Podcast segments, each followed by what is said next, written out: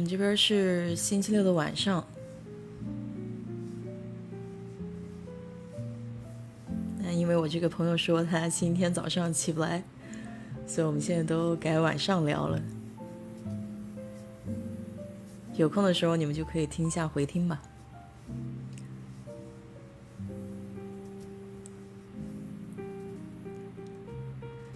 这两天休斯顿的天气特别特别的热，基本上我白天出去都会觉得没有什么力气了，晒的，要不停的喝水。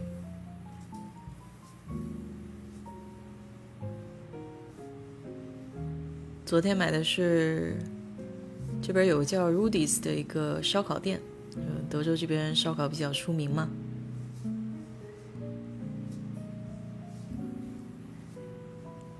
哎，上线了，你可以连线吗？接一下。啊，可以听到我说话吗？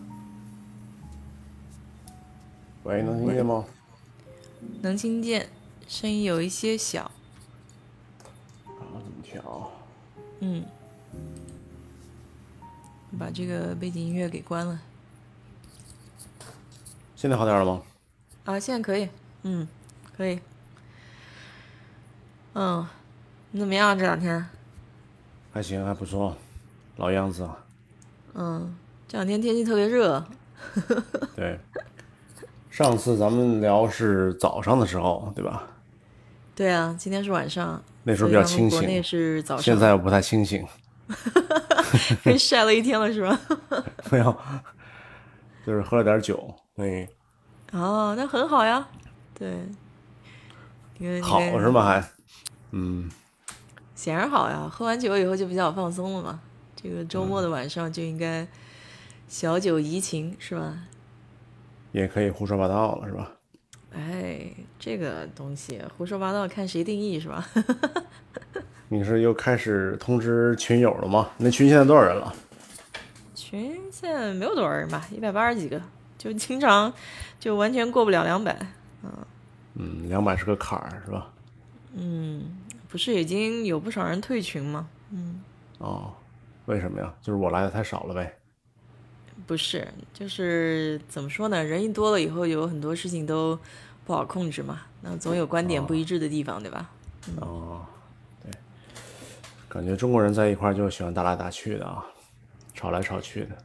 嗯，有些时候也没有多大意义。说实话，对我来讲的话，怎么说呢？求同存异，有很多东西你也没有对和错，也没有黑和白。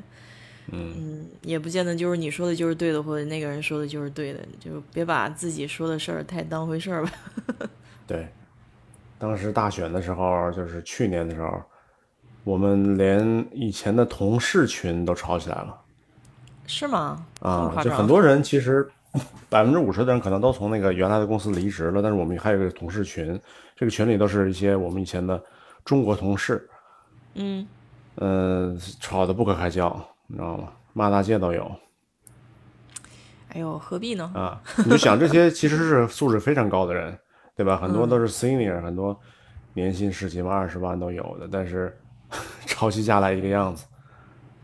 对，实际上我是觉得，我不知道，反正我觉得到了美国之后，最大的一点不一样就是，嗯，这个包容性变得更强一点吧。因为你有些事情你看多了。你真的越来越觉得自己认知有限，嗯，就还有很多可学的东西，所以不能把自己看得太高。对，没错，很多人就是把自己看得太高了，你知道吗？很多，我觉得他们说话的那个态度语气啊，我都觉得很可笑。就是你，你就那么笃定你看到的是真的吗？对吧？或者你那么笃定你你的那些信奉的东西就一定是对的吗？嗯，然后就大家吵的那个程度有必要吗？就是有什么结果呢？你是吵完之后能左右大选的结果吗？还是说你能影响很多很多人，对吧？对，有的甚至连连选民都不是，你吵什么？你吵个屁呀，对吧？没有意义啊。对，是这样的。其实怎么说呢？我觉得这种东西对我来说没有意义，所以我为什么我做节目总是跟他们说我我这个人不喜欢谈政治，嗯，没有意义。对，上次咱们聊了之后，呃，收到很多反馈，因为我后来不是也发了朋友圈嘛，嗯，就像我上次我我记得我还跟你分享了一个，呃，一个截图是吧？就是有有人甚至觉得这是这是你吗？这聊的这是你吗？因为他是我本科同学嘛，就觉得好像哎，怎么跟本科他的印象不一样？所以这也是挺奇妙的啊，就是很多人其实你在别人的眼里跟你自己其实不一样，就好像声音一样，就是你我不知道你有没有这种感觉，就是你从比如你录段音，然后你再听你的声音，跟你平常以为自己的声音是不一样的，你有这种感觉吗？嗯，是这样的，就是你像我在公司里面，他们还有一种呃测试叫三百六十度测试。就是问你的同事，问你的身边人，然后对你的一个印象。对，嗯，其实其实你会很惊诧，就是说，哎，原来别人是这么想我的，就是哎，我还没想到我自己在别人眼里是这个样。嗯，就是有很多很多这个角度是你自己哎，其实没有注意到的。对对对，没错。所以这次我就不打算发朋友圈了。对，瞎聊，对吧？其实都是刻意，就。就这种东西没有什么刻意的，都是随意聊的嘛。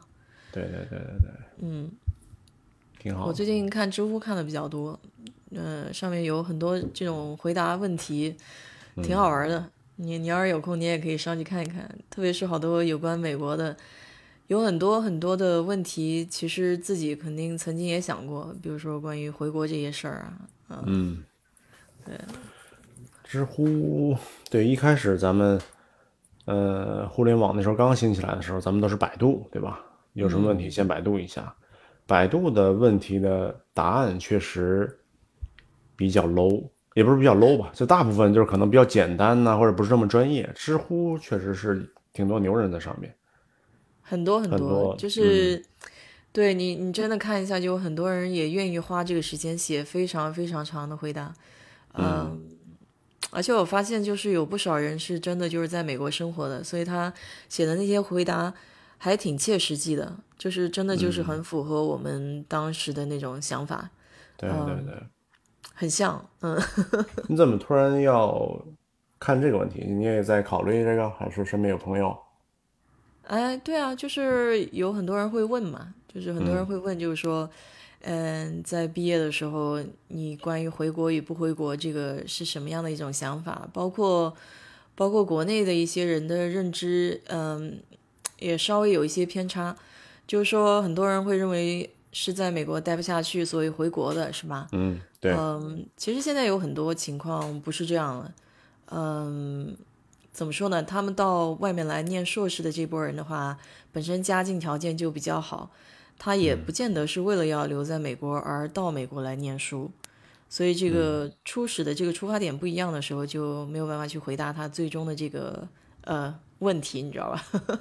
对，其实这个问题一直都存在，对吧？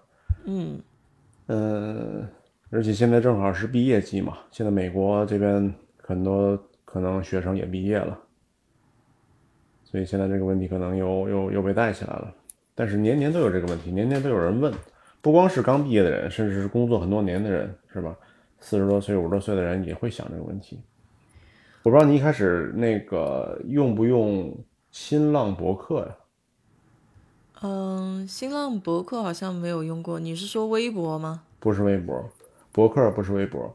博客是你可以写小文章的嘛？微博你只能发一些很简短的，很短，像 Twitter 一样。对。但是博客是你可以写很长的文章那种，你甚至可以连载小说那种。嗯嗯嗯，对我当时就知道你对说的那种。对，我当时毕业之后就玩博客玩了一段时间。嗯，我不知道现在还能不能那个找回来我那账号。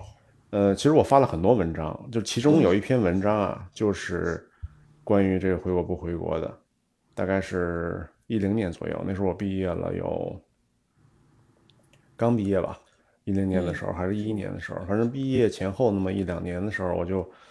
其实，在不断的思考这个问题，就不断的想，不断的纠结，回国还是不回国，回国还是不回国。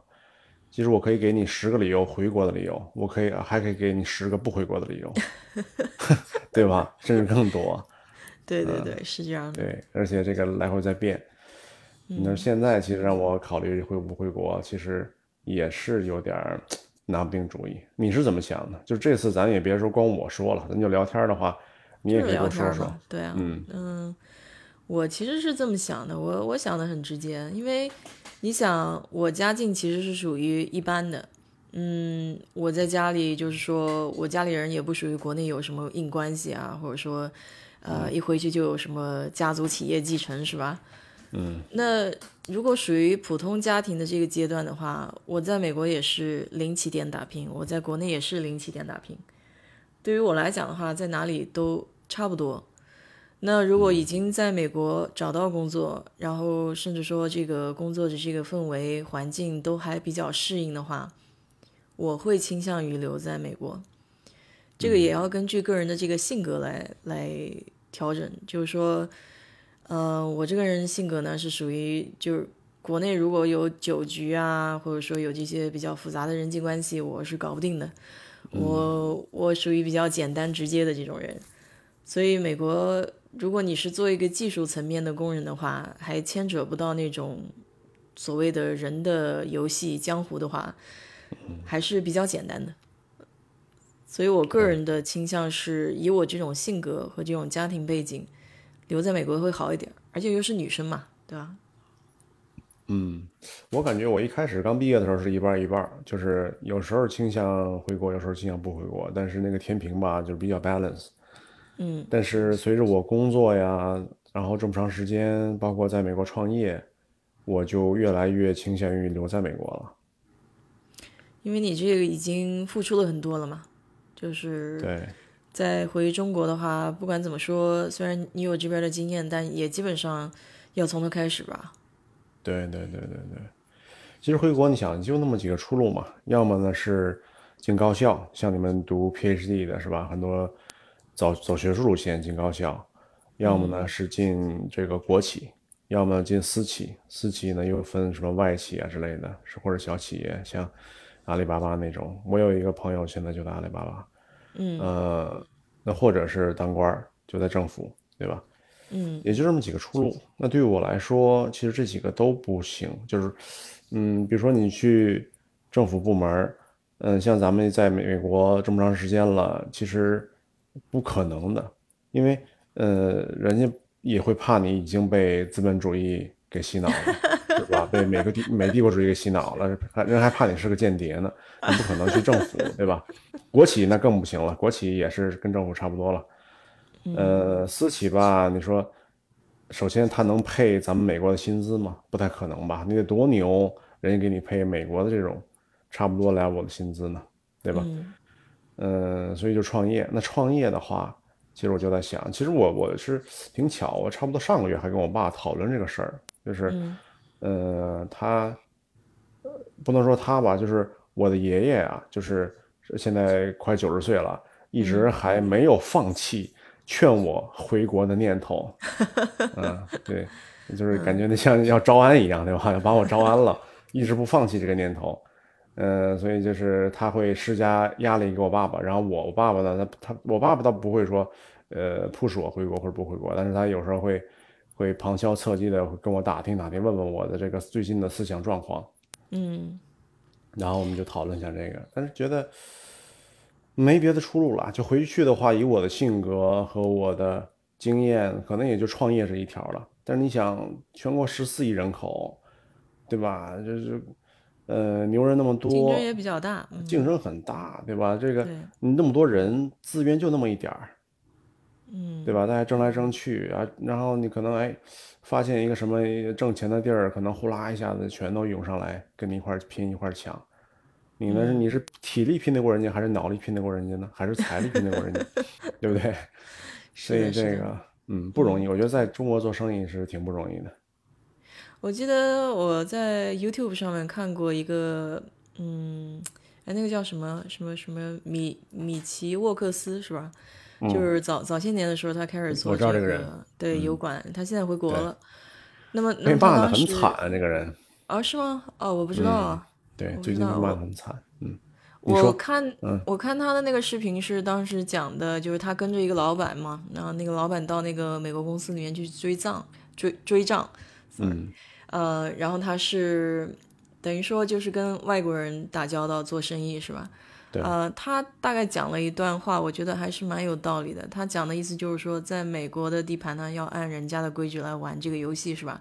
嗯。那美国它有一定的规则，就是你想要走捷径还是挺难的。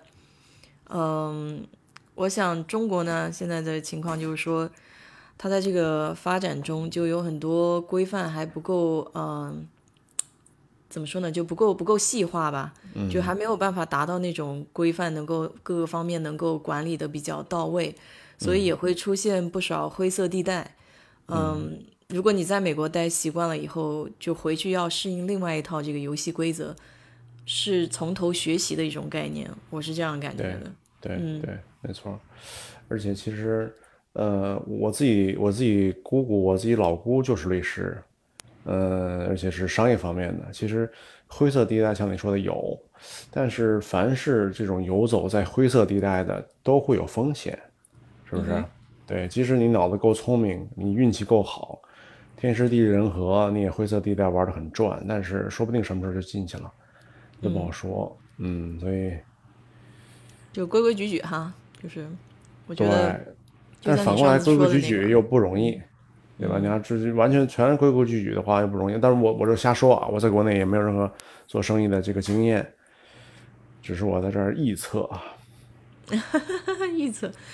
哎，我就说那个知乎上有一个问题也挺好玩的，就说如果有一天你要是回国了，你觉得你最留恋美国什么方面呢？这个是好问题，我这还真从来没想过。哎，我就看到这个问题，我就觉得哎。这个问问题的还有点意思，对。是，你会留恋什么呢？我在里面写了很长一段话，哦，你还回复这个是吧？挺回复啊，我看这不就回答了吗？嗯，等积分啊。哎，对对对，也不是，就是有一些问题你自己看了也挺有感触的，你就特别想要有这个欲望，想要去表达一下。嗯嗯嗯。那那个上面已经有很多人写的东西都非常具体了嘛，就是。比如说美国的这边空气好啊，或者说工作环境稍微比较宽松，没有那么大压力。我回答的就没有那么详细了，因为我我回答的就是，嗯，走了一个偏锋吧。我大概想的还更多的是自己在美国的这段时间和朋友在一起的这段时间，因为刚到美国的时候人生地不熟，然后你在这边遇到自己家乡的人，呃，你会感觉特别亲切。嗯，那种在一起的感觉很不一样，是吗？我不知道你有没有这种感觉。没有哎。你看你在这边上学，你没有遇到就是一起的中国人吗？遇到一起中国人，但是并不一定非是老乡啊。玩的特别好也有，就是嗯，其实在这边呃上学的两年是挺好的。我跟我的室友啊什么的处都不错，就是。呃，差不多我们俩就好，差不多两年时间吧，都是相同的室友，对，就跟哥们一样。但是毕了业之后，反正也都散了，嗯，也都去了不同的城市。对，嗯，我我其实当时想写的，也就是说，总归有一天会各奔东西嘛。但是我就觉得那段日子是很奇妙的一段，就是说大家都是离家。可能是因为我个人的经历吧，因为我大学不是在外面上的，我大学还是靠着南京，还是靠着家，所以我就完全没有体会过那种呃独立的在一个就是另外一个城市，然后跟另外一些朋友也是独立的在那些城市，然后单独待的那种感觉。明白。然后你你不一样，因为你从天津到南京上大学，可能你大学的时候就已经有这种体会了。对对对，其实我想说就是我我这。嗯，三十多年，最开心的还是我大学那四年，就是在校园里面的。你像我初中、高中，觉得也不是那么的，一个是离家近，对吧？初中、高中都都是在家旁边。然后呢，就是家长虽然管的不严吧，但是也是也是有管。呃，而且就是高考的这个压力也比较大，对吧？像一把剑一样一直悬在那儿，你就一反正就。一直在倒计时是吧？我们可能高二下半学期就开始倒计时了，嗯，就没有真正的说多开心啊。但是到了大学呢，呃，一个是可能呃经历也多起来了，然后呢，这个压力也没那么大，对吧？无非就是期中考试、期末考试，这个混混就过来了。然后一下子又到了一个南京，也算是不得不说，确实很很美的一个城市，又很挺繁华，对吧？有繁华的地方，又有这个景色，有地方有人文的地方都有。呃，我记得我那时候我不是当班长嘛，呃，我是，我觉得那时候我还挺有有点魄力啊，就是我会去。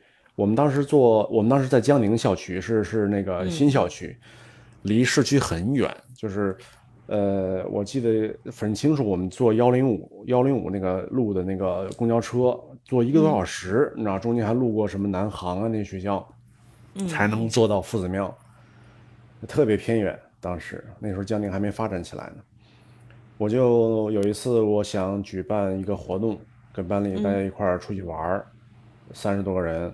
我就自个儿啊，一个人跑到我们旁边那公交站去跟那个司机谈，我说能不能拉我们，我包了，我就把你这个车包了，公交车，我说拉我们去哪哪玩儿，然后他说没问题，对，就我们就包了一辆公交车，然后拉着我们一些同学一块儿去玩儿，我就觉得那些时候吧，就挺挺有意思的，我就是大学里那个时光真是无忧无虑的啊，挺好的，嗯，哎。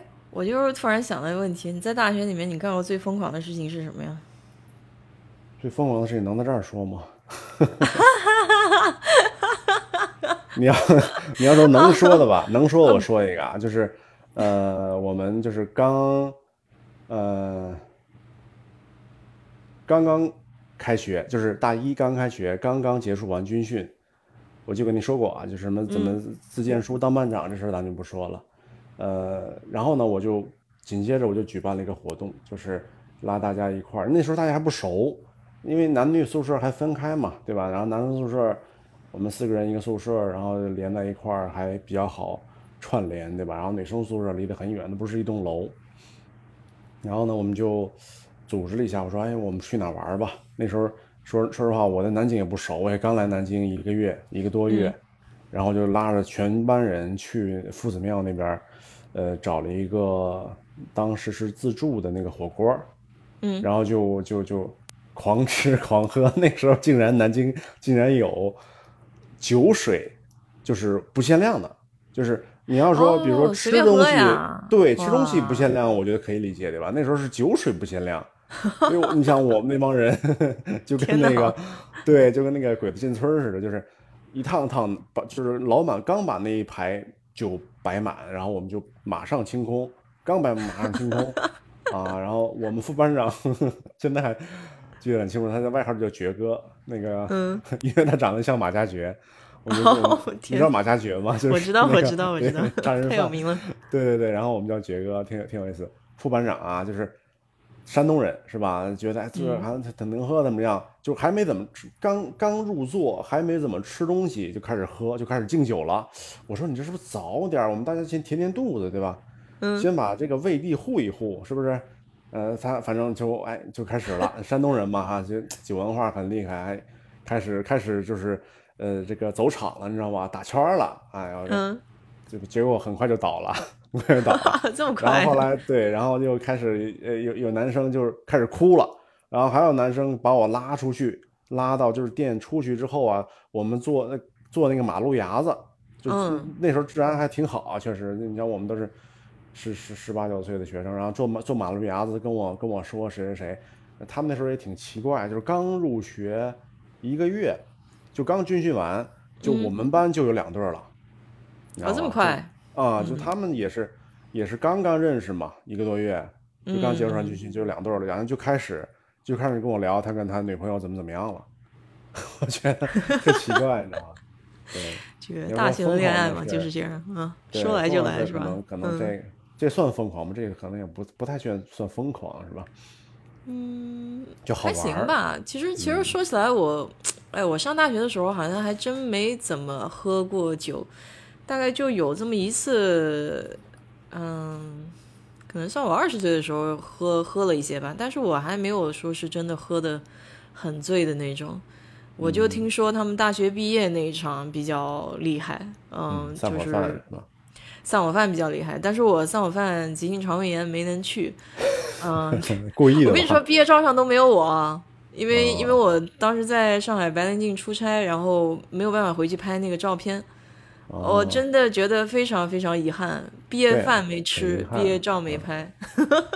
哎呦，太痛苦了。哎，你毕业散伙饭怎么样？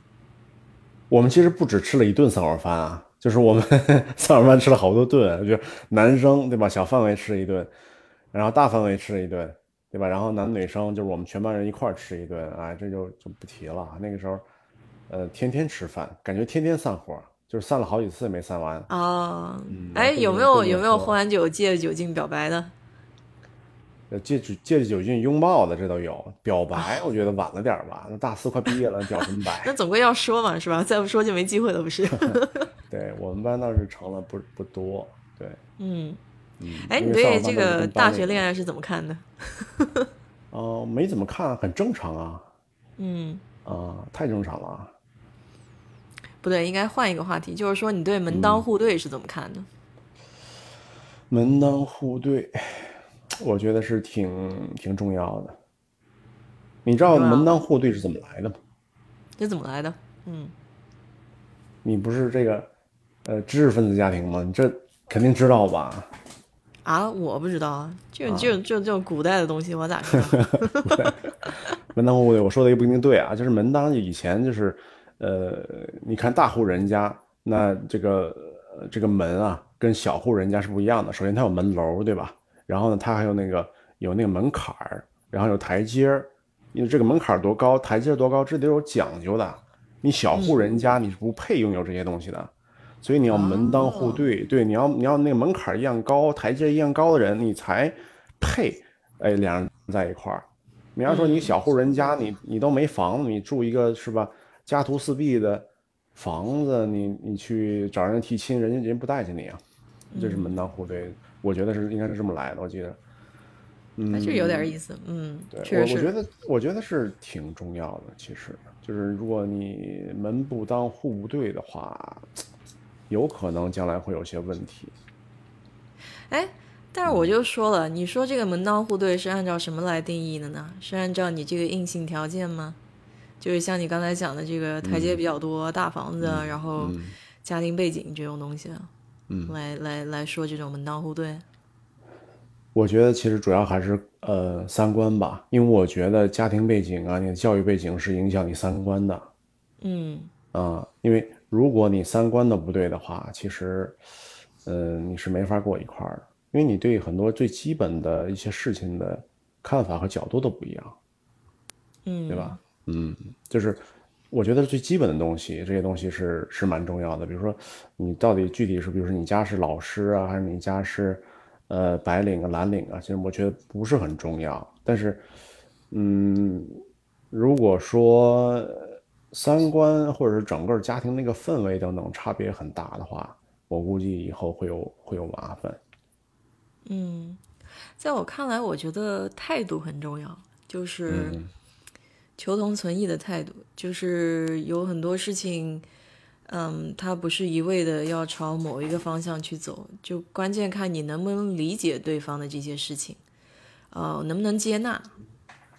其实你要说起来的话，嗯，人跟人之间都有差异，对吧？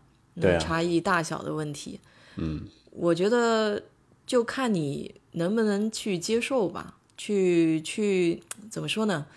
有很多的感觉是能不能站在对方的角度去想这些事情。嗯，没错没错，但是首先也得有感情基础，对吧？两人建立最基本的或者说非常非常好的信任等等的，然后才有这个基础建好了之后，才能求同存异。对，这也是我为什么说初心很重要的原因，就是说。不论你将来发生什么样的事情，就是说，因为你想，人这一辈子不可能没有大风大浪，是吧？对。不论你发生什么样的事情，你回头去想一想，就当初你为什么要跟这个人在一起？如果这一点就是一直都没有变的话，你一直能坚守的话，我觉得还是可以走下去的。那如果你当初的那个初心都已经动摇了，那基本上这个就不牢固了。嗯，没错，没错。嗯。当然，选择在一起啊，或者选择比如结婚什么的，应该肯定还是觉得，哎，就是他了，是吧？就是心里那个那个门打开了，或者那个瞬间或者什么的，就是你会你会认定就是他了，否则的话你不会走到结婚那一步嘛。哎，我最近也在看一个话题，很有意思，就是我不知道这个文章是男生写的还是女生写的，但是他是嗯，等于说对对男生进行了一个剖析吧。嗯，你看他讲的对不对？他大概讲的意思就是说，男生不管做什么事情，他还是理性占上风一些的。所以说，在做任何决定之前，他会考虑一下这个利益方面的事情。但是女生的话，可能更多会从感性方面入手，就是说，对，对于感情会看得更重一些。嗯啊，不知道你你觉得这个观点你认同吗？对，我觉得呃，你看，包括我在工作当中，因为我也有女呃手下也有女女性的员工嘛，对吧？嗯。那我就感觉女性员工确实比较，有的时候看问题啊或者什么的比较感性一点。咱先不说婚姻上或者是男女朋友谈恋爱什么的，就是平时可能呃一些其很小的东西，他们可能哎能 get 到，然后或者是很多呃。情绪上的东西，他们也能 get 到。男生可能就不 care，或者说，呃，当时 care，但是很快就忘了，对吧？女生肯定不一样。那么，其实从这个角度，在在这个推到比如说婚姻中或者家庭中，我觉得肯定也是一样的。嗯，但是你我我记得你看过那个《三十而已》那个电视剧，是不是？是的。那个女主角是三个。是不是？然后其中一个事业型那个叫那是童瑶演的吧？那演员对童瑶演的，是的，是的。他其实不就是更理性一点吗？我觉得他是少数吧，应该。我觉得他做决定也好啊，或者说遇到事情也好，都很理性啊。嗯，对，那个电视剧我记得。然后怎么说呢？我觉得他还是。为了家庭还是牺牲了一些东西，只不过在最后发现了有情况出现了之后，他的理性回归的比较快。对，嗯，而且而且他中间因为他个人的这种情况也产生了变化，比如说他想要很怎么说呢？就大家都是为了家庭，就是说想要把家庭上更高一个台阶嘛，所以这样的情况下的话，他就会想要。接近更高层的生活，就是人的欲望是填不满的，对吧？对对对。嗯，所以他就不断在这个欲望的追求中，慢慢就迷失了他自己一开始为什么要干这件事儿了。就什么东西是重要的，什么东西是不重要的，在他生活中就混乱了。对。嗯，然后就由于在这种对欲望的追求中，他慢慢就忽视这个家庭方面的问题了，所以也不太不太注重，就是跟她老公去沟通啊，或者什么样的。其实我觉得沟通还挺重要的，就是两个人能聊得来还挺重要的。对对，很多时候其实一些冲突啊、危机啊或者误解啊，沟通一下就好了。嗯，但是这也看个性，就是有些人他不是能说得起来的，就有些人的脾气比较暴一些的话，他会先上火，就是如果上火的时候再讲一些比较伤人的话的话，这种就很难挽回，你知道吧？对。没错，我觉得这个一个男人成熟的程度，其实就就看他对情绪控制的能力。嗯，我觉得，嗯，其实我回想一下，我我就是年轻的时候也是脾气很暴，那 就就是露出了这个同意的微笑，是吧？我都看你点头了都。嗯呃，现在现在呢，就慢慢的也在注意自己这方面的。调整这方面的改变，嗯嗯，因为也得给，尤其在公司里边，对吧？你这个，嗯，也得给员工做一个表率嘛。你不能遇到什么事儿就先发火，先上火。哎，而且你有没有发现，就是说，好像越是跟亲近的人，你越是容易发脾气。还真是，嗯嗯，反而是在外人面前，你会非常的能控制住，很多时候。对，这也就会出现一种情况，就是说，哎，朋友对你的评价都是一个比较友善的人，对吧？但是，但是你的另一半或者说你的这个男朋友、女朋友啊，会觉得，嗯，其实脾气不怎么好那种，哈。嗯。有些时候跟父母也会有这种情况，就是说，嗯，在外面对人都是客客气气，但是回家跟父母有些时候就变成了一种理所当然了。也会任性一把，就是那种啊。对对，觉得就还 好像把这个一身的盔甲给卸掉了，然后就可以就是胡来了，是吧？随便来了。嗯，主要是那种好像你你发脾气，他也不会走，是吧？对。那说回来，这个你在大学里边做的疯狂一件是什么？或者最疯狂一件什么？你还能记得起来吗？哎呀，记得忒多，离你比较遥远了，是吧？嗯，不遥远，其实还记得蛮清楚的。我觉得我大学虽然你说一个能说的，嗯，都能说，其实嗯，没有什么不能。那就不叫疯狂，说实话。还是挺疯狂的，说实话。我们从我不知道你有没有去过浦口校区，就浦口仙林那边。我我去过，我们从仙林，我表妹在在那边上学，她在南京林业大学上学，就在浦口。嗯，对，我们从仙林走了一夜，走到南京市区。走了一夜。走，对啊，我们就靠步行从仙林一直走到南京市区新中新街口那边。哎呦，那很远是吧？我还真非常远，但是仙林我没去过。对，但是我跟你说就很有意思，你回头去想。嗯，自己就是边走路边聊天，然后边大家在那边有说有笑的，你不知道这个，你不知道累。呃，我们当时可搞笑了，走到山西路那边已经是很晚了嘛，然后有点累了。我去过。对，然后山西路那边当时有一个通宵的电影院。嗯。哦。啊，山西路那边好像卖很多电子产品吧？挺多。都有有有百货，然后也有那个电子产品，主要的那个卖电子是在那个珠江路那块。嗯，反正当时就到那个 到那个里面去休息了嘛，然后睡了一会儿，起来以后再去那个新街口那边。我还当时还记得有一个哥们儿，他喜欢跳舞，然后夜里面凌晨已经没有什么车嘛，当时南京也没有多少汽车，对吧？对。嗯，他就在那个马路中间跳街舞。嗯，就觉得印象好深啊！就是现在现在就想他跳的那段，印象还很深。然后还记得印象比较深的就是到一个嗯，就是七幺幺吧，Seven Eleven 那个超市，然后里面去买了啤酒，然后坐在那个路牙边上喝酒，就记得就记得这些事儿。嗯，这这已经对你来说算疯狂了，是吧？还蛮疯狂的呀！这谁？我跟你说，这一辈子我就干了这么一一次这件事儿。从从那边走到一个人，还是说跟一帮人？一帮人有男有女，对，嗯，一帮人，一帮同学一起，然后早上凌晨治安还是很好的。哎，我觉得南京治安很好呀，现在也还可以走吧。就是小偷稍微多一点，其他都还好。现在现在小偷也管制好一些了，我记得以前好像有有有有。有那种情况啊，现在就不说了。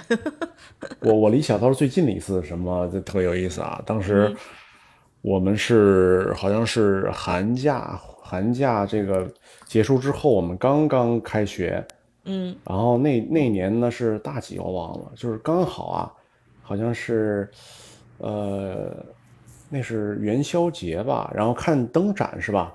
夫子庙那边不是有那个灯笼什么的灯展吗？人山人海的，你去过吗？是的，是的，我知道，我知道，对对。然后我们当时就去凑个热闹。那时候那天那年啊，就正好是那个灯展那个节呢，跟情人节给在一块儿了。二月十四号，我记得非常清楚。然后我跟我们一个一个寝室的呃几个哥们儿，差不多四五个哥们儿，然后我们就一块儿结伴就去那边。就那哥们儿呢，在路上给我们吹，因为那时候就是手机，呃，手机还。就是说挺贵的嘛，那时候大家用不起什么苹果什么的。那时候其实对对对，那哥们儿家里还不错啊，买了两千多手机，那时候很贵了嘛。在咱们平时买个诺基亚可能也就七八百或者一千多，人家两千多买个新手机，崭新的。嗯，路上给我们吹，然后我们就去就去就到那儿去玩，玩完之后呢，回来路上啊，就是你就发现哎。很挤，就是上车就上公交车那个过程非常挤，就甚至有人感感觉是故意故意挤、故意哄抢那种感觉。然后那时候天很冷啊，我大家都穿着羽绒服，我就下意识的把手伸进我兜里嘛，觉得冷嘛，上车那个那个过程。然后我就觉我就摸到一个人手，你知道吧？就是我我自己摸我自己兜的时候，一个人手在我兜里边，他正想掏我的手机，然后被我被我太巧了，嗯啊，然后我就说哎谁，我就喊起来了，然后结果呢，我那哥们儿呢是比我先上去了大概半分钟，然后他听我一喊，他就赶紧摸自己东西，嗯，然后他发现他手机没了，已经没了，然后我们就开始已经没了，然后我们就他我们就开始下去追，早跑完了，然后早跑完了，他好几个人那么多人。嗯，对他们都是团伙作案，然后呢，我们就我们就报警了，警察也来了，然后那个我们还专门呃去了派出所做了笔录什么的，嗯，就那那那那一宿过得真是惊心动魄的。我有一嗯个飞利浦的彩信手机，也是在逛街的时候就就不见了，也是刚买哦新的啊。当时彩彩色彩屏的手机还挺贵，嗯，没错哎没错，这个东西就是这样。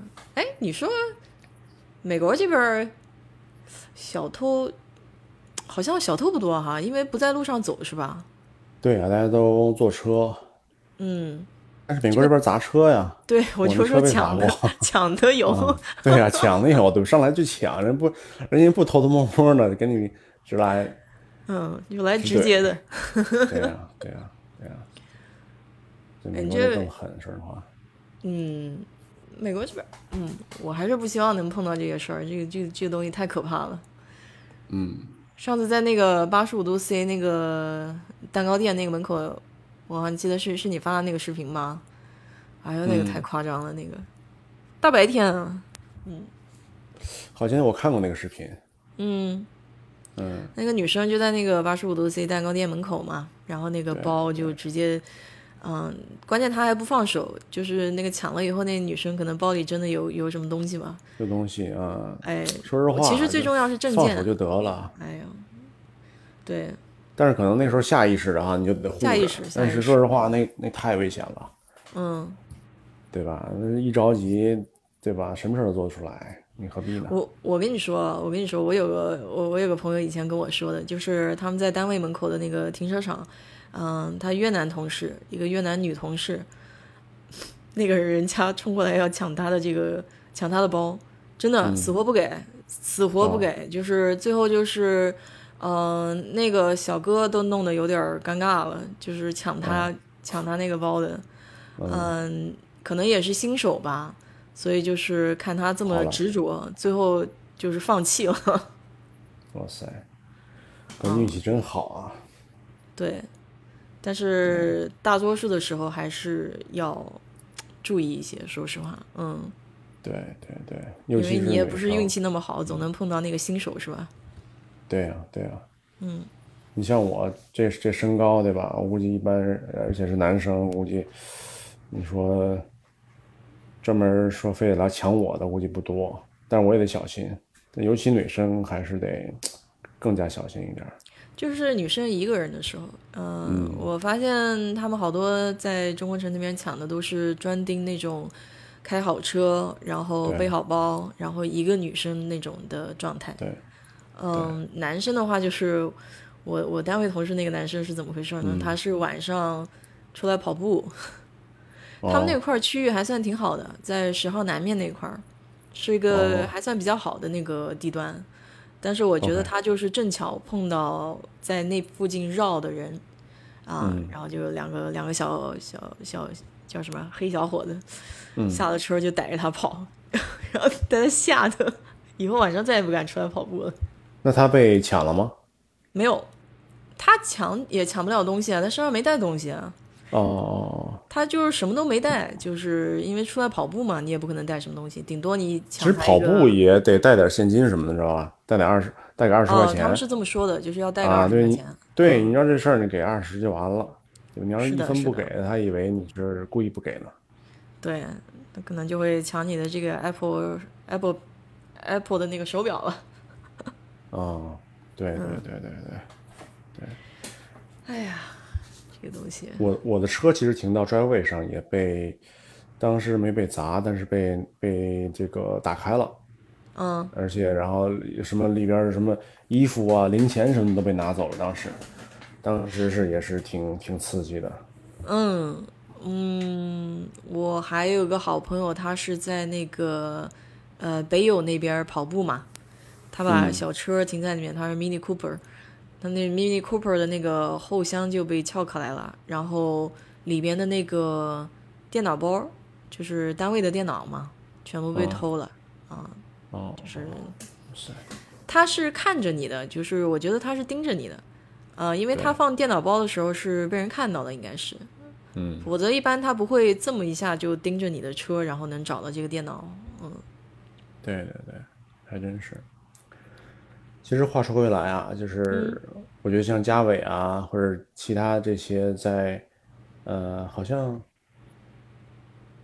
王威威仔是不是也没在国内读过本科啊？呃，我觉得他在国内读的本科，只有呃嘉伟也哎。不是嘉伟在这边念的，嗯，对啊，我觉得他们这些人挺遗憾的，就是没有在国内读过四年本科的人，真是挺遗憾的。啊，还是不太一样哈。经历来不一样，就是在这边读本科和在美国和和在中国读本科是完全不一样的感觉。嗯，就是这就讲到一个话题，就是融入美国主流社会这个话题了。嗯，呃，你觉得能融进去吗？嗯，融入美国主流社会是吧？嗯，其实我也很难定义说什么主流社会，什么叫主流社会？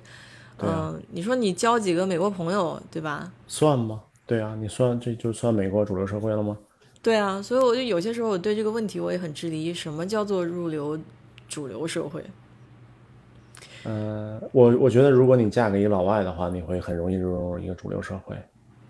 对吧？那也得那个老外在主流社会里是吧？老外一般，比如像我，我有亲戚嫁了美国人，白人，对吧？那我觉得他的想法，包括他的习惯啊，对吧？sport 比赛呀，然后周末高尔夫啊，对吧？平时去去的餐厅啊，我觉得这些都非常美国了。嗯。啊，我觉得这应该是所谓的什么融入主流社会了吧？价值观所以说，所以说融入主流社会的概念就是对于这个文化的一个融入。对啊，接受，对吧？还是有点难度的，说实话，因为，呃，你比如说像美国这个什么橄榄球这个运动啊，这些东西，包括棒球啊这些，嗯，对，你想要对它产生兴趣，如果你不刻意的去。不刻意的去就是了解这些东西，或者说对它产生兴趣的话，我觉得还是有点难的，因为从小就没有这个东西啊，就是不在你的这个背景里啊。对呀，比如说我当时呃工作的时候，跟几个同事一块儿，我们午餐嘛，然后他们就聊那个星球大战啊，对吧？那个相当于都是他们，对吧？都都是咱就像咱们小时候看那个那什么圣斗士星矢一样。就是很多都是他们小时候的回忆。日本的，嗯啊，对，还是日本的，对，那很多都是他们小时候的回忆啊，信手拈来，对吧？这个什么各种角色呀，什么的演员换了几个呀，等等的，这些东西我根本听一是听不懂，再一我都不想听，嗯，我根本没有提不起任何兴趣，没有任何共鸣，对，所以其实你说就像咱们第一代移民，对吧，在中国受到教育。然后也也被中国洗脑过，这这种人其实很难融入美国社会。我估计下一代可能应该 OK。嗯，哎，这个有个听友说他女儿常说没在美国读本科很遗憾。嗯，其实美国的本科还挺难念的，很累啊，非常非常累。嗯，其实跟我们高中有点像哈。如果你要是按这个频率来讲的话，对对。它强度比较大，嗯，强度很大的，而且玩儿好像也挺挺疯狂的，也挺嗨的。对，就看你混的是哪个圈子哈。对，对。毕竟没有上过，其实我我也不知道他们这边本科怎么样。但是在上研究生的时候带他们本科的那个课嘛，我就是知道从这个课业的角度来讲的话，还是挺繁重的。嗯，没错，没错，尤其是本科类的哈。对，有时候会上课，然后就是给你一堆东西让你去读，你这个阅读速度啊等等的必须得跟上才行。嗯嗯嗯，美国因为美国高校是宽进严出嘛，你进去好进，但是你要是说按时毕业拿到很好的成绩，真的是不容易。对，不太容易。嗯嗯嗯，得得挺用功才行的。嗯，对，因为我是觉得就是，呃，在国内吧，至少有一个班的概念，就比如说我们班三十多个人，然后大家呃所有的课几乎都是一起上，对吧？但是美国是打散了，就没有班级的概念，对吧？他你就是你选你的课，你选你选这个课呢，你去上这个课；你选那个课就上那个课，嗯没有说哎我们是是是哪个专业哪个班的，没有这个概念，而且大家呃也不是大家室友的是随便选的，对吧？也不是说必须跟你们班的人一块儿住住一个寝室，没有，对不对？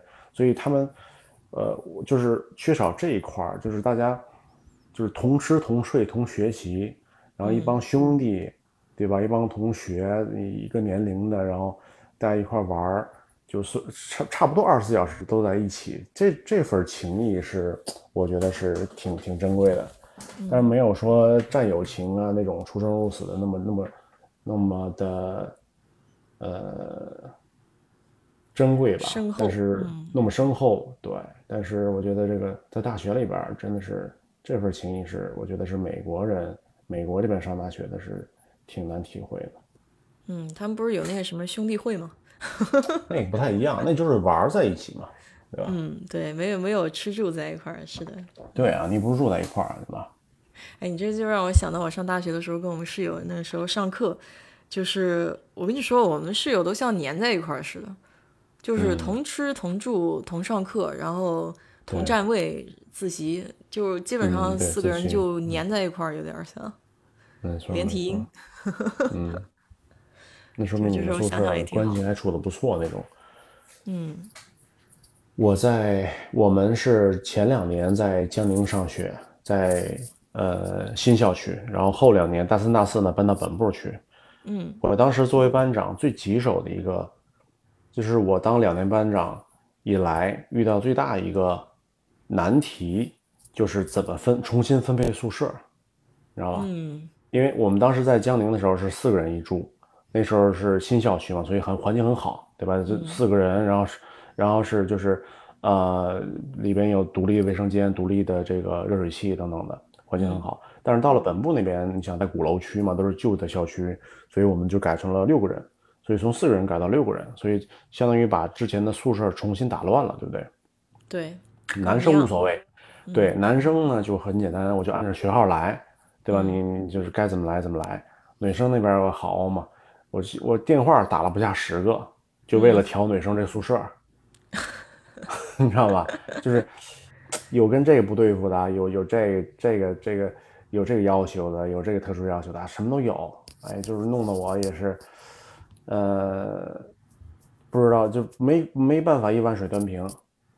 哎啊这又说了一个好玩的事儿啊，就是你们上大学的时候，男生之间有过矛盾吗？就是就是住住宿舍啊什么的，有有这种产生过矛盾吗？有啊，我自己都打过架呀。啊！你你还打过架呢？啊，为什么事儿啊？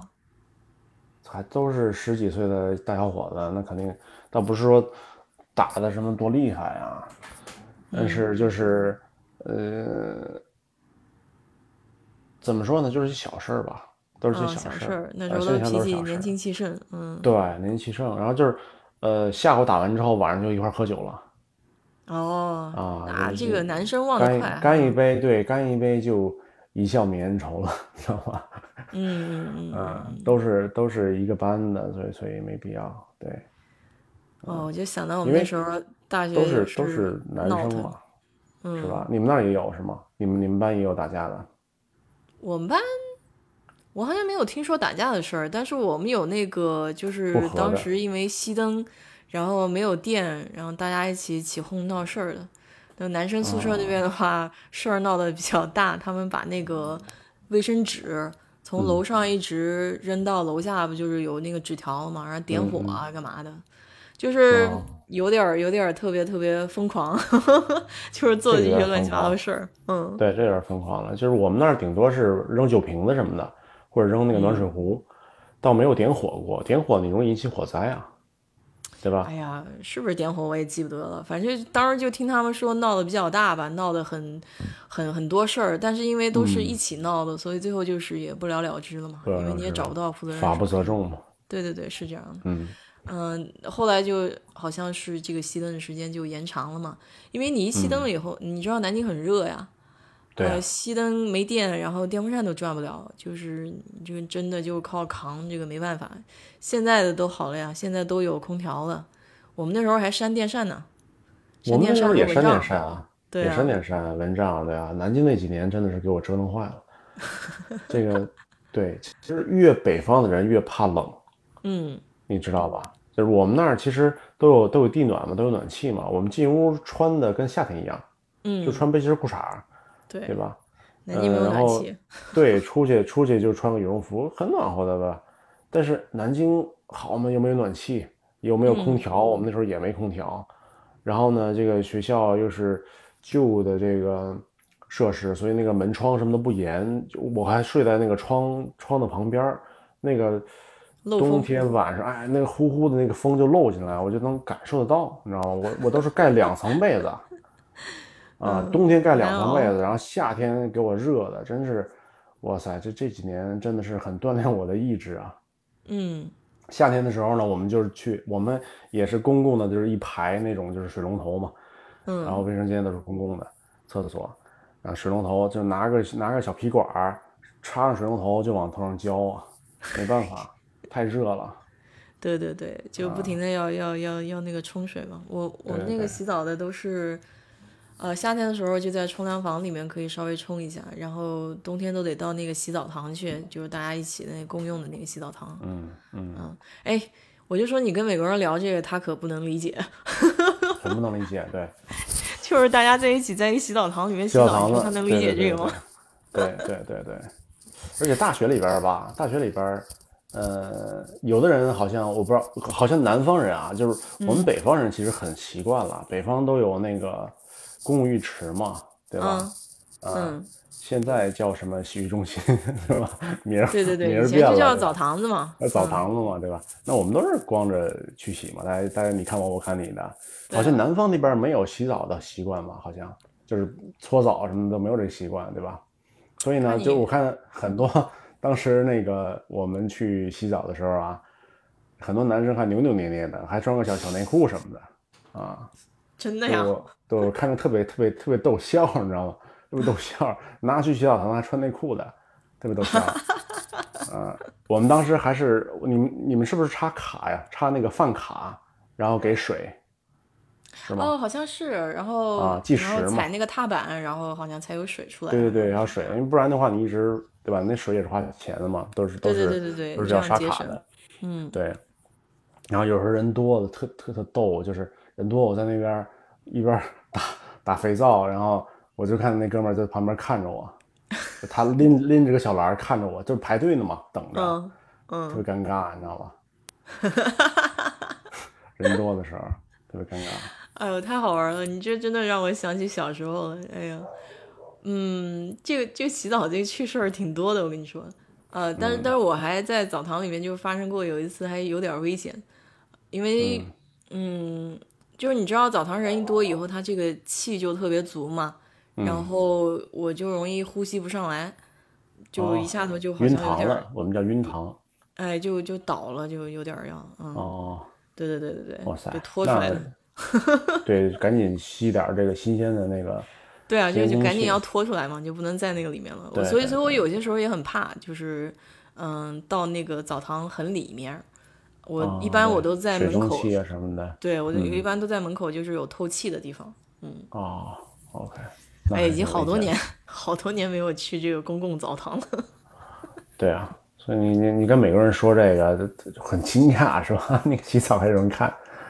哦，他们很不能适应的。你你想，他们从小都是自己有洗澡间，你说这个公共澡堂，他们很难很难去想象这件事情。嗯，对对，亚洲人有这个文化，对吧？像日本呐、韩国呀，韩国都有。韩国也搓澡嘛，咱们这边很多开的那些呃 Kings Bar，对，都是韩国人开的搓澡。哎，你这一说我又说了，就是为什么休斯顿不开一个呢？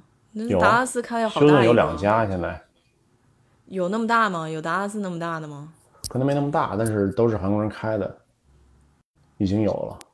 哦，已经有了，那我还真不知道。两家，嗯，下次可以去看看。一个在六号上，一个在好像是在哪儿，反正就是那种桑拿是吧？对对对，桑拿，然后里有搓澡的，给小费那种。有 KTV 吗？我记得达拉斯的有 KTV。KTV KTV 你也不会唱韩文歌吧？他有中文歌吗？啊，他没有中文歌。不知道。他有英文。去过达拉斯那个。嗯，这倒也是啊。对。挺好玩的。KTV，太久没去 KTV 了，现在好像疫情也不敢去。你就怕那个麦克是吧？那个那么多人唱，他可以换嘛？嗯。哎。我就问你啊，你你这个现在大学同学后来聚会过没有？有啊，我们是毕业十年有聚过呀。怎么样？感觉？挺好的啊，感觉回到从前的那种感觉。嗯，是不是感觉好像就像没有分开过一样的那种？对，就是你比如说有的甚至十年都没有见，然后十年也没联系，但是在一块儿真的就。完全没有一丝丝尴尬，哎，就还能还能聊到一块儿，说到一块儿互互怼互损，对吧？嗯嗯，甚至还拿以前的事情拿出来调侃调侃，是吧？对，就这种感情不一样。嗯嗯，真的不一样，所以很珍贵嘛。所以很多，对吧？一块儿创业的也好，或者一块儿干什么也好，都是跟大学嘛。大学，因为你其实，在一生中很难有。你比如说，你拿出四年来，你跟一群人生活在一起，不会有这个机会了，对不对？对啊，所以这也为什么就是说大学这么值得让人怀念嘛，就是有机会还是应该上一下大学，是吧？对，而且那个时间点也比较比较对。比如说你十八岁那时候刚刚刚自个儿的各种人生观、价值观刚刚确立，然后那个时候呢，就是也没有什么社会经验，也互相也没有什么提防之心。对吧？就很容易能够建立信任，然后很容易能够玩到一起。但是你比如说你你步入社会了，工作很多年了，那个时候其实你你的戒备心就会很重了，你就不会说那么容易的交到一个特别好的朋友。我觉得对，有些时候就发现，在学校里面那种感情还是比较纯粹的，因为他没有什么利益牵扯嘛，是吧？对，没有。大家就是喜欢就在一块儿啊，不喜欢我也不鸟你，就这种，是吧？对呀，对呀，对呀，就是大家都很直白。对，你大学里有讨厌的人吗？有，有讨厌的，嗯，是吧？有不能说讨厌嘛，就是说只能说喜欢不起来，嗯。哦。因为我不是很喜欢做作的人。就是虚伪，对，伪善，就是怎么说呢？就是有点装的人，我就不是很喜欢。就是嗯嗯，看起来比较做作、扭捏啊，或者说在人前一个样，人后一个样这种。对对对。啊，我就不是很喜欢这种人，我也尽量避免跟这种人打交道。有，但是反讽的是，反而这些人可能毕业之后混的会比较好。对啊，我也我也身边也有这样的，大学里边不是我们班的啊，是别的。别的别的班的，对我我也知道有这样的。个人有个人的处事之道吧，反正对，我觉得不喜欢也不用，就是说刻意的去去讨厌，就是就他就是一种现象。那有些人他可能天生的就这样，嗯，没错，你也没有办法去改变别人，所以你只有改变自己了。对，或者有的人呢是一种一种就是被逼的，因为他可能对。本身自己条件不是很好，对吧？他他他只能通过这样来赢得什么东西，有的时候也甚至是一种自卑的表现。嗯，都有原因在里面，所以说也是要宽容的去面对这些事情，就是啊，对，没有必要。我觉得真正牛人是能活出真性情的，就真正的就是说很厉害的人啊，是是可以是是配得上真性情的。嗯。其实也不用厉害吧，其实我就觉得你自己有自己的原则，想做什么样的人就做呗。啊，有一些事情在社会上处，可能是需要稍微妥协一点的，但是不要害人。就是人家都说防人可以，但是不要不要害人，就是这样。嗯，对。但是国内那样的社会，我觉得很难吧。不是说害人，不是不是说不害人很难，就是，呃，竞争太激烈了嘛，对吧？所以有的时候，可能得做一些就是违背原则的事儿哈。嗯，不知道，我我感觉是比较，有的时候该妥协得妥协吧，对吧？很多比如说刚毕业大学生也是，呃，初生毛肚不怕虎，但是最后不断碰壁的情况下，你的棱角慢慢也被磨没了。我觉得，我是觉得，就是说，你一个人和你有家庭的时候，这种考量是不一样的。嗯，就是你一个人的时候，你拍个桌子，你拍拍屁股，你想干嘛干嘛去了，对啊，你也不用管别人的感受。但是很多人都是人到中年了，然后上有老下有小，是吧？你就就没有办法说不考虑这些事情。你像我前两天看一纪录片，嗯，就是叫《浮生一日》，你可以上 YouTube 上去搜一下，就是那女孩采访。中国呃，就是各个不同的职业吧，然后属于这种普通老百姓，他的一天是怎么样的？OK。然后他采访的很多人都是在北京，就是这个大城市里面。那有一个男孩也是，年轻的时候特别喜欢玩自行车，一买上万块钱一辆自行车就不眨眼的，月光族。嗯。呃，后来老婆做理财赔钱了，那他也没有怪他老婆，因为我觉得他讲的有一句话挺好的，他的意思就是说。当时结婚的时候，咱誓言就是同甘共苦，是吧？嗯。那既然这个问题出了，我就算发脾气之前也回不来，那就想办法解决呗。然后他就是自己又去做了一份兼职，就送外卖，在美团送外卖。啊。啊，反正你就看，我就觉得也挺有担当的哈，就是一个普普通通人，就是你看生活。嗯，给你这些困难了，然后他也没有逃避，就该怎么办就找办法呗，是吧？对呀，对呀。嗯。有时候抱怨是没有用的嘛。嗯嗯。我是挺佩服这种踏踏实实的，就是靠自己的勤劳啊，靠自己的这个智商去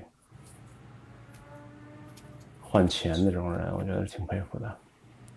主要还是怎么说呢？人踏实一点以后，嗯。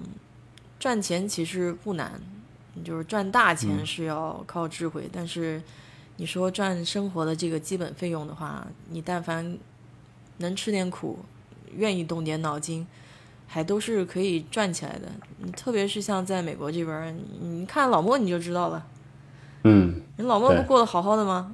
是不是？对对。嗯，我觉得说到赚钱，赚美国人的钱还是挺好赚的。相对来说，比赚中国人的钱要好赚，嗯所以欢迎大家跟我一块赚美国人的钱。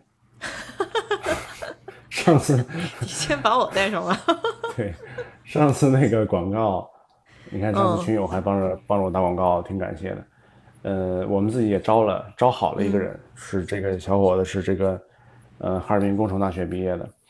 那我们现在呃还想继续找人，所以如果还有想跟我们一块儿。